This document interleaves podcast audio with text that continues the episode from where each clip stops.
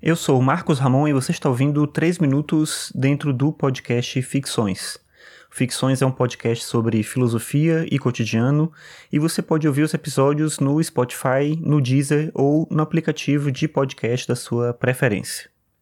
O Iluminismo foi um movimento filosófico científico que aconteceu na Europa durante o século XVIII e que teve um impacto imediato na cultura ocidental como um todo.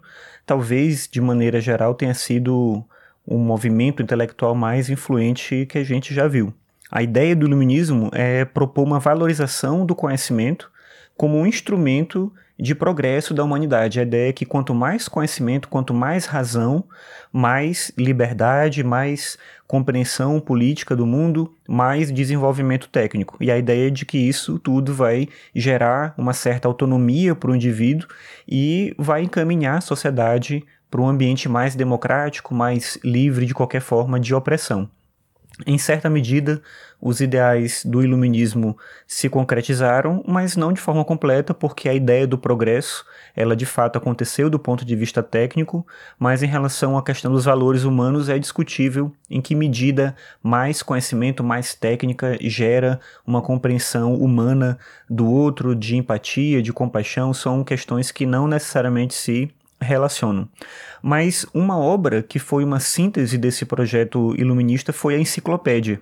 A enciclopédia foi uma obra idealizada pelo Diderot e ela tinha como intenção ser um projeto editorial e pedagógico que ia reunir boa parte do conhecimento da época. A ideia era divulgar esse conhecimento, tornar ele acessível para o maior número possível de pessoas, e justamente por isso foi uma obra inovadora, porque ela tentava fazer algo que ninguém queria fazer naquele momento. Você tinha textos específicos sobre conhecimentos específicos, mas não se tinha ideia de criar uma obra que ia reunir boa parte do conhecimento desenvolvido. Muitos autores ilustres da época foram convidados para participar da enciclopédia, como Voltaire, D'Alembert, e o Rousseau, que escreveu um verbete sobre economia política.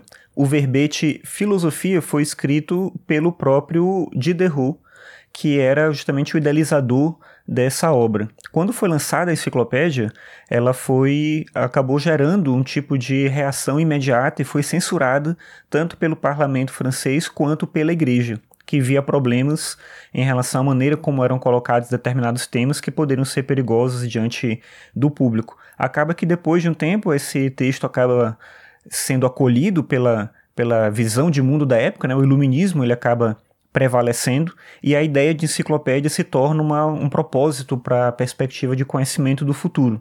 Se a gente pensar a própria palavra enciclopédia, que é uma palavra de etimologia grega, enciclopédia significa ciclo completo do aprendizado. Claro que hoje se superou em certa medida a ideia de que você vai ter acesso a todo o conhecimento dentro de um livro, mas pensar que naquele momento um livro poderia fazer isso era muito interessante. Claro que não era só um livro. Quando foi publicada a enciclopédia, ela tinha 24 volumes, então era uma enciclopédia de fato, era um conjunto de obras que representavam todo o conhecimento estabelecido. De alguma maneira, essa obra tentava estabelecer aquilo que o próprio Kant já tinha definido como esclarecimento. No livro, na verdade, em um texto dele chamado Resposta à Pergunta: O que é o esclarecimento? Lá o Kant defende que, desde que exista liberdade, o esclarecimento é inevitável, mas para isso é importante que o conhecimento circule livremente, e a enciclopédia tinha justamente esse propósito.